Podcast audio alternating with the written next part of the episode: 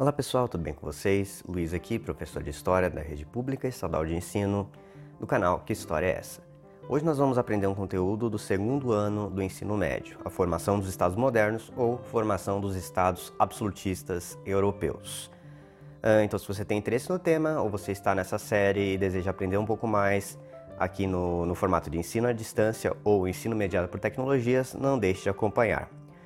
Acredito que você deve estar acompanhando lá nas aulas do aplicativo e tem se repetido bastante o assunto do renascimento. Então, o objetivo desse vídeo é uh, avançar no tema para que a gente possa abordar outros assuntos e conseguir contemplar todos os conteúdos do primeiro bimestre. E se você está em dúvida de quais conteúdos, do que você deve estudar até o final de maio, confira aqui em cima o link do índice, beleza? Então vamos lá? Então aí, estamos aí a formação dos estados modernos, a história da criação das grandes organizações políticas da Idade Moderna, as monarquias europeias absolutistas. Como assim? É, quando a gente pensa em Estado, é a maior organização política. É, seria aquele grupo de pessoas e de leis, de regras, né? A gente fala de uma burocracia, é uma coisa impessoal, então não é propriamente as pessoas que mandam, mas as estruturas, como são, funcionam as regras de uma sociedade, como se decide quem é que manda e quem obedece, né? Como era a política naquela época. E quando a gente fala de idade moderna, estamos falando por volta do século XV, tá? A periodização comum costuma tomar como ano base o ano de 1453, que é quando Constantinopla é tomada pelos muçulmanos. Era uma rota usada para ligar a Europa é, ao Oriente, né? Então você passava ali pela Turquia, onde hoje é a Turquia, e chegava ao Oriente, né? Então os europeus chegavam por ali em terra. E com a tomada de Constantinopla, é, essas rotas comerciais são encerradas, o que força os europeus a buscarem outras rotas comerciais, avançando maritimamente para a África e para a América no Oceano Atlântico. Né? Então, essa é a Idade Moderna. Então, a gente vai ver um pouco sobre quais eram os grupos políticos mais poderosos a partir do século XV. É isso que significa basicamente esse Estado. Então, a partir dos anos de 1500, quem são os mais poderosos? Como funcionava a política nesse período? E, sobretudo, com um enfoque europeu. Pelo menos nessa matéria, estamos falando de Europa. Avançando aqui no nosso conteúdo. Uma coisa que você viu aí nas aulas do Centro de Mídias, e eu vou deixar o link aqui para você retomar caso tenha dúvidas, é da crise da Idade Média. É, na Idade Média você tinha cidades, mas eram poucas, né? Você tinha até uma volta do comércio bastante incipiente, ou seja, bastante precária. Porém, com o alastramento da peste negra, as revoltas camponesas e as crises de fome, a Europa ela vai ver uma crise de como é que funciona as suas instituições. Então, deixar o poder todo na mão dos senhores feudais não funciona para resolver as crises. Aquelas cidades é, lotadas de pessoas, aquele comércio bastante dependente das guerras que aconteciam e as revoltas dos camponeses que já não obedeciam tão fortemente à ordem feudal. Mas aí você pode retomar as aulas anteriores para ver um pouco disso. O que nós temos então é uma crise do modelo da Idade Média passando para a Idade Moderna. E essa crise envolve esses três fatores, conforme dito: revoltas camponesas, crises de fome e a peste negra, a peste bubônica, que assolou por volta de um terço da população europeia. Fazendo um parênteses aí em relação a, por exemplo, a pandemia global, que a pandemia global é, um, é, um, é uma tautologia, estou né? repetindo a mesma coisa. A pandemia que tem acontecido aí nos últimos meses, né, do coronavírus, a gente tem visto a questão da, da imunização da população, né? E não sei se vocês acompanharam, mas, por exemplo, a população é, indígena ela é mais suscetível a novas viroses. Então, ela é mais vulnerável ao coronavírus e qualquer outro tipo de virose de infecção. E por que isso? Porque os europeus, eles passaram por várias infecções ao longo da sua história. Era uma rota comum de trocas de pessoas e mercadorias. Então eles sofreram imunizações à força, por assim dizer. Não é porque o europeu tem alguma coisa na sua genética que o torna superior, mas como houveram várias pestes e várias crises, é, a peste do século XIV é só uma delas. Aconteceram várias epidemias na Europa uh, desde então. Essas várias epidemias matavam um terço, metade da população, às vezes destruíam uma cidade inteira, e as pessoas que sobreviviam carregavam nos seus genes, então, a imunização. Então, eles foram imunizados à marra, por assim dizer. Os europeus eles são mais resistentes a, a, a etc. E nós, americanos, uh, do século XXI, a gente acabou pegando essa imunização porque os europeus vieram para cá e se misturaram com a população local. Então, populações mais miscigenadas como a nossa, elas têm uma sorte maior em relação a viroses. Mas isso não torna a gente super-homem também, é só um pequeno parênteses para a gente entender por que uh, as populações indígenas, que são um pouco mais fechadas, elas tendem a sofrer mais com relação a epidemias. Mas vamos avançar. Aqui tem um quadro, né? Então você pode pausar, tirar screen aí se quiser, que mostra um pouco do desenvolvimento da transição da Idade Média. Então, do século V ao século XIV, você vai ter é, o que a gente chama de alta Idade Média e baixa Idade Média. A alta Idade Média é o ápice, é quando aquelas características estão mais é, mais ressaltadas. Então, aquela parte de você ter um poder totalmente fragmentado, os feudos, aquele desenho do feudo do castelo acontece na Alta Idade Média. Na Baixa Idade Média você já vê uma transição, uma transformação da sociedade feudal, mas ela só se completa mesmo no século XIV, quando a gente entra numa nova idade, a Idade Moderna. Beleza? É, uma dessas crises do, do século XIV, como a gente falou, foi das guerras, né? E dessas guerras, que a Guerra dos 100 Anos aí que está colocada para vocês, vão surgir duas fortes monarquias, a Plantagenata e Valois, na Inglaterra e na França. E veja, eu não coloquei as bandeiras da Inglaterra e da França. Essa noção que nós temos hoje de nacionalidade, de que um país é formado por uma nação, por um Estado-nação, ou seja, eu sou francês porque eu falo francês, porque eu tenho as tradições francesas, porque eu tenho a etnia, ou seja, eu me pareço com francês, ou mesmo no Brasil, né? Eu sou brasileiro porque eu gosto de futebol, ou porque eu sou obrigado a pelo menos ver e conhecer e saber o que é futebol, as tradições, uh, e eu tenho direitos. Isso é uma coisa contemporânea, tá? Nessa época, o que tornava um francês francês é ele obedecer um certo rei, entendeu? Então, a França, a bandeira da França, muito mais importante do que uma bandeira que simboliza o ideal do francês, é a bandeira do monarca. Os estados modernos, então, são estados absolutistas centradas em monarquias poderosas. Esses novos países, então, eles são formados por reis poderosos. O que torna um francês francês é obedecer o rei da França. O que torna um inglês inglês é obedecer o rei da Inglaterra, obedecer a dinastia dos Plantagenata ou obedecer a dinastia dos Valois. E esses, essas duas coroas elas vão se fortalecer pela Guerra dos 100 Anos. Você vai ter uma guerra entre Inglaterra e França, e os reis de cada um dos países, o que, que eles vão fazer? Eles vão pedir exércitos emprestados para os senhores feudais locais, né? Então tem vários senhores feudais, eles se juntam em torno de um senhor feudal mais poderoso do que eles e vão emprestando o seu exército, né? Uh, então os nobres vão combater nessa guerra aí.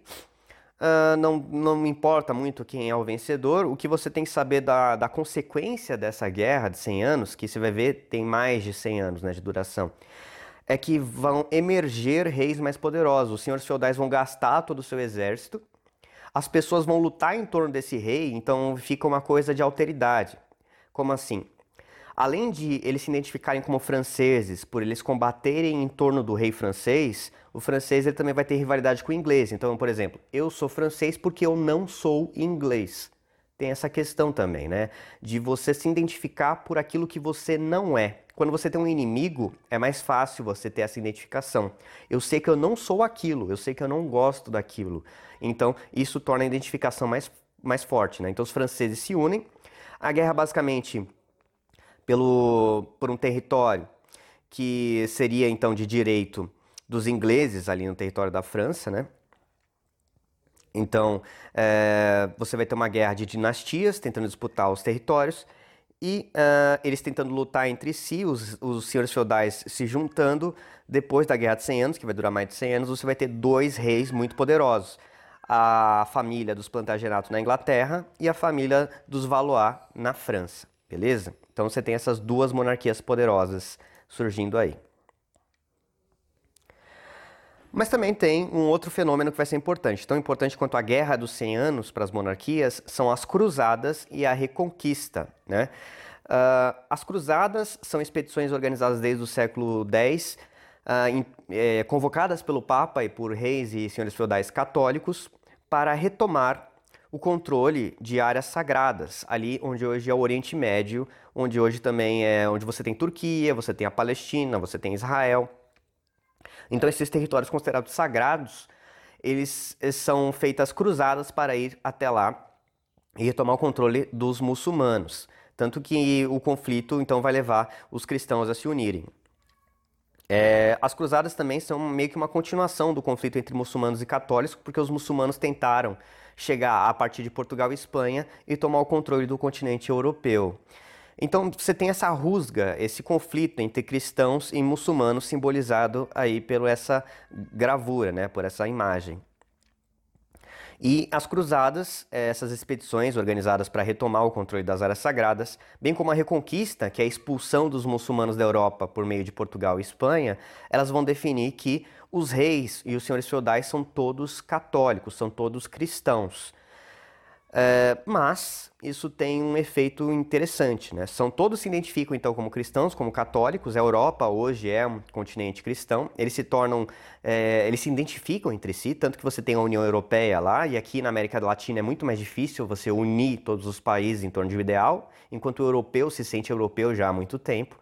Eles se identificam como sendo cristãos, né? Porém, o chefe dos cristãos é quem? É o Papa. Só que você vai ter o desafio da autoridade papal. O Papa tenta se impor como grande símbolo da cristandade, mas os reis estão se tornando poderosos. Então fica meio como assim: o Papa é só mais um entre vários outros reis. O Papa então seria o rei dos católicos, né, por assim dizer, mas você tem outros reis que vão disputar com ele o poder. O Papa não tem exércitos, mas ele tem influência sobre os padres, sobre os bispos espalhados por toda a Europa. Enquanto os reis têm o exército, têm o poder temporal, né? Então você vai ter esse conflito de identidades. E se a Guerra dos 100 Anos faz Inglaterra e França, as cruzadas e a reconquista, ali na Península Ibérica, vão fazer outros reinados também. Vão fazer os reinos de Portugal e os reinos de Espanha. Uh, você tem na Península Ibérica, como eu falei para vocês, que é onde está Portugal e Espanha, fica na pontinha da Europa. Eu recomendo que você vá atrás de um mapa para você poder visualizar melhor você tem ali ah, o domínio dos mouros, né, que são muçulmanos que vêm ali do norte da África, de onde hoje é Marrocos, beleza? Eles vão subir então, vão atravessar o Oceano Atlântico, o, o Mar Mediterrâneo e chegar em Portugal e Espanha, onde lá vão ficar por mais de cinco séculos, né? Então você tem um convívio é, intenso entre muçulmanos e católicos, entre mouros e entre caucasianos, entre brancos. Então você vai ter essa troca. É por isso que a composição étnica de Portugal e Espanha, o português e o espanhol, a, a aparência deles é bem diferente em relação a um alemão, a um francês, por exemplo, né? Uh, eles são mais parecidos com nós latinos, por assim dizer. E Portugal e Espanha, como eles se unem para expulsar os muçulmanos, eles são considerados os mais cristãos, os mais católicos dos reinos. Eles vão ter uma união muito forte com o Papa, tanto que o Papa autoriza eles e dá o direito a Portugal e Espanha para ir para a América e todo o território será deles desde que eles cristianizem, desde que eles catolicizem aqueles povos. Então é uma troca. O Papa fala para eles: olha, eu, como Papa, como chefe da cristandade, como representante de Deus na terra, falo que vocês rei de Portugal e de Espanha, como os reis mais católicos têm a permissão de ir até a América. Tudo ali é de vocês, desde que vocês espalhem a palavra de Jesus Cristo, desde que vocês catequizem os indígenas, né? Ah, então essa é a ideia. São reis católicos, né? O, Papa empresta aquele poder é, simbólico, o poder da religião, enquanto Portugal e Espanha prometem proteger o Papa é, com, a, com seus exércitos. E aí vem a justificativa, né? Então, antes você tinha senhores feudais, que eram aqueles senhores locais, que ele tinha permissão de cobrar impostos dos camponeses. Agora você tem um grande senhor que domina vários senhores feudais. É um senhor feudal muito poderoso, né? Ele pode cobrar impostos de toda aquela região, ele tem um exército, ele pode aplicar a lei, ele pode aplicar a força. Agora, por quê, né? Você tem que ter uma justificativa porque agora as pessoas estão obedecendo a um soberano, a uma pessoa que é cada vez mais poderosa. Por que, que é necessário ter é, essa entidade tão poderosa, capaz de cobrar impostos, capaz de mandar? Por que a gente não pode ficar em paz entre nós? E aí uma das justificativas possíveis é colocada pelo Thomas Hobbes em sua obra O Leviatã. E ele diz o seguinte: qualquer governo é melhor que a ausência de governo. O despotismo, ou seja, o governo autoritário muito forte, por pior que seja, é preferível ao mal maior da anarquia, da violência civil generalizada e do medo permanente da morte violenta. Então a única coisa que impede a gente de ficar um matando o outro, de um ficar roubando o outro, é ter um senhor, alguém muito poderoso do que a gente, aplicando leis e aplicando a justiça. Mesmo que ele erre, mesmo que ele seja autoritário e injusto, é melhor do que não ter soberano nenhum. Essa seria a é, justificativa. Então, como diz aqui, ó, monarquias poderosas também pressupõem reis com amplos poderes. Se o rei de Portugal é muito poderoso, é porque ele tem muito poder, ele pode mandar nas pessoas que estão sob seu reinado. Então a ideia é que o homem é o lobo do homem. Não tem nenhum predador que seja mais poderoso do que nós mesmos. O pior inimigo do, de nós mesmos somos nós. Uma outra pessoa tentando matar a gente, né? tentando roubar o que a gente tem. Então é necessário ter um, um rei, alguém muito poderoso para comandar essa sociedade. Outra questão também é que o Jean-Jacques Bossuet ele vai falar que onde não há senhor, todos são senhores. Onde todo mundo é senhor, todo mundo é escravo. Então, você não, não tem garantia nenhuma de propriedade, de poder, você não, não tem nada se não houver alguém organizando essa sociedade. E o Bossuet ainda vai colocar como decidir então quem é que vai mandar. Vai ser aquele que representa o poder de Deus. E esse é o rei, né? Então tem uma justificativa religiosa da virtude. O rei é ao mesmo tempo necessário, é uma justificativa prática, mas ele também é o mais virtuoso, que tem o direito divino de governar os homens. Ele é o representante de Deus na terra, beleza? Avançando aqui, Uh, a gente vai sistematizar. Então, por que é necessário ter o Estado? O Estado seria, então, é, é isso que dá poder ao rei, né? Não é que o, aquele indivíduo, o Luís XIV ou a Isabela de, de Aragão, não é que o rei X ou Y ele é uma pessoa poderosa, é a estrutura, ou seja, é o país que permite, né? E essa estrutura é que a gente chama de Estado, as leis que permitem o rei governar, né? O fato de ele ter o direito de governar, isso é o Estado, essa burocracia, os funcionários, os cargos que o, o rei pode nomear, essa burocracia a gente chama de Estado. E por que é necessário ter o Estado, essa estrutura que permite a alguma pessoa mandar em todas as outras? Uh, por causa da necessidade, por causa da virtude. Então, o que é o Estado? É aquele que tem o monopólio da violência. É aquele que pode prender uma pessoa, matar uma pessoa e os outros vão falar: ok, ele estava certo. Então, por exemplo, no Estado brasileiro, se um policial vai lá e atira em alguém, a gente vai pressupor que ele atirou para legítima defesa. Você tem realmente um debate acerca da justiça disso, mas é ele que tem o monopólio da violência, né? Se o, o policial vai lá e prende uma pessoa e coloca na cadeia, isso é uma violência certo? Você está tirando a liberdade, mas o Estado pode fazer isso. Agora, você, indivíduo comum, você é uma pessoa, você não pode ir lá e prender uma pessoa. Mesmo aquele policial, se aquele policial em tempo de fora do horário de serviço, sem o seu uniforme e sem seguir a lei, ele prendeu uma pessoa, ele não pode. Só quando ele está simbolizando o Estado, ele tem o direito de aplicar a violência, né? Então é aquele que mata, aquele que prende, aquele que pode dar e tirar. Como assim? Dar em matéria de benefícios e tirar em forma de impostos. Se eu, pessoa física, eu, uma pessoa normal, for lá e resolver tirar o seu dinheiro e dar para outra pessoa, eu não posso. O Estado pode. É um verdadeiro monstro, como está simbolizado aí na imagem e como foi colocado pelo uh, Thomas Hobbes. É o Leviatã. Né? Então, pela necessidade ou pela virtude, ele deve domar as feras. Então, o homem, ele é uma fera, ele é uma coisa monstruosa. Então, a gente precisa de um monstro maior do que nós mesmos para poder comandar a anarquia. Essa seria a a justificativa né, dada pelo que seria necessário haver um Estado. Os primeiros estados, eles têm a forma absolutista, mas nem todo estado é absolutista. Como assim? Então ele surge assim, mas mesmo o estado de hoje em dia, em que você não tem nenhum tirano, ele é monstruoso, né? O estado brasileiro o poder, a única coisa que acontece é que o poder é dividido. Então, por exemplo, o Estado brasileiro é um monstro, né, um leviatã, que ele pode matar, atirar, roubar e dar para outras pessoas, só que o poder está dividido entre várias pessoas. Então, o Estado contemporâneo, você tem o presidente da República, você tem, no caso brasileiro, 26 governadores, você tem 513 deputados federais, 81 senadores, você tem os 11 juízes do Supremo Tribunal Federal, fora os juízes das outras instâncias, né? Uh, você tem 5 mil municípios, mais de 5 mil municípios, então o poder está todo dividido entre várias pessoas. Aqui não.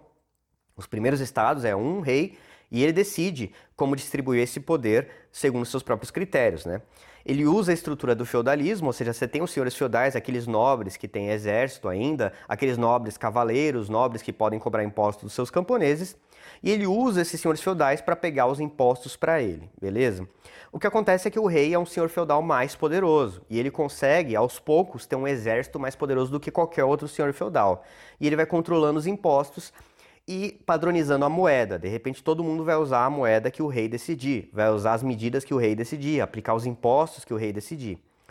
A noção de Estado moderno, porque a gente fala essas duas coisas, né? Estado, o poder, essa burocracia, e moderno, porque vem da idade moderna é para mostrar que esse estado é diferente dos estados da antiguidade, das civilizações da antiguidade, como Babilônia, o Império Romano, o Império Persa. Esses são estados também, também controem, tem uma violência, tem impostos, tem ordem, só que são da antiguidade. Aqui nós temos estados modernos, tá? A partir do século XV.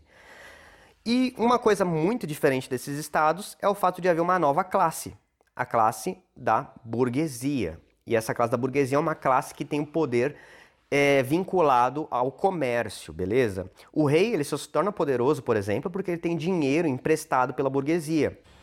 É uma união, então, entre a fome e a vontade de comer, por assim dizer, né? Porque o rei ele precisa de dinheiro para financiar um exército, para conseguir armas, para conseguir poder e, e dominar os outros senhores feudais, e a burguesia precisa de alguém para padronizar o comércio. Como assim? Porque na Idade Média, cada senhor feudal decidia a sua própria moeda, as suas próprias regras, as suas próprias leis. Com o rei dominando toda a região, e mais, com reis católicos unidos entre si, eh, você tem mais facilidade para fazer comércio, para fazer negócios. Você tem uma moeda ou meia dúzia de moedas e impostos mais fáceis de você pagar. Então a burguesia vai ajudar o rei com exército, com poder, com dinheiro, e o rei vai ajudar a burguesia facilitando esse comércio, tornando eles mais ricos, portanto, tendo mais dinheiro. Então, a, a Idade Moderna ela é, tem uma continuação do feudalismo, sim, da Idade Média, porém agora você tem um rei muito poderoso, um senhor feudal muito poderoso, impostos unificados e você tem uma nova classe política. Além da nobreza, do clero e dos camponeses, você tem agora a burguesia, beleza? Então, basicamente, esse é o conteúdo dos estados modernos. Espero que tenha gostado. Qualquer coisa, não deixe de comentar aqui as suas dúvidas, deixar o curtir se você acha esse formato interessante de aula e até a próxima.